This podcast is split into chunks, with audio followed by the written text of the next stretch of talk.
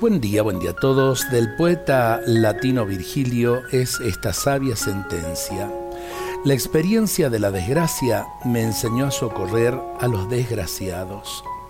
El haber vivido una experiencia dolorosa es lo que más facilita el comprender y ayudar a otro que pasa por la misma situación.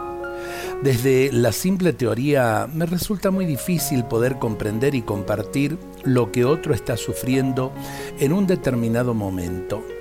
Desde la teoría entiendo, pero solo desde la experiencia vivida puedo llegar a la plena comprensión solidaria del problema del que está a mi lado. Los que han vivido la triste experiencia de una enfermedad grave, por ejemplo, son los que mejor podrán comprender y ayudar a una persona que se halle en igual situación. Los padres que han perdido a un hijo cuando éste se encontraba en la plena juventud son los que más sinceramente consolarán a otros que pasan por el mismo trance. Los que han sufrido un grave fracaso escolar, profesional o amoroso que les ha trastornado radicalmente el ritmo de su vida, son los que entenderán con más sensibilidad a aquellos que ahora viven idénticas circunstancias.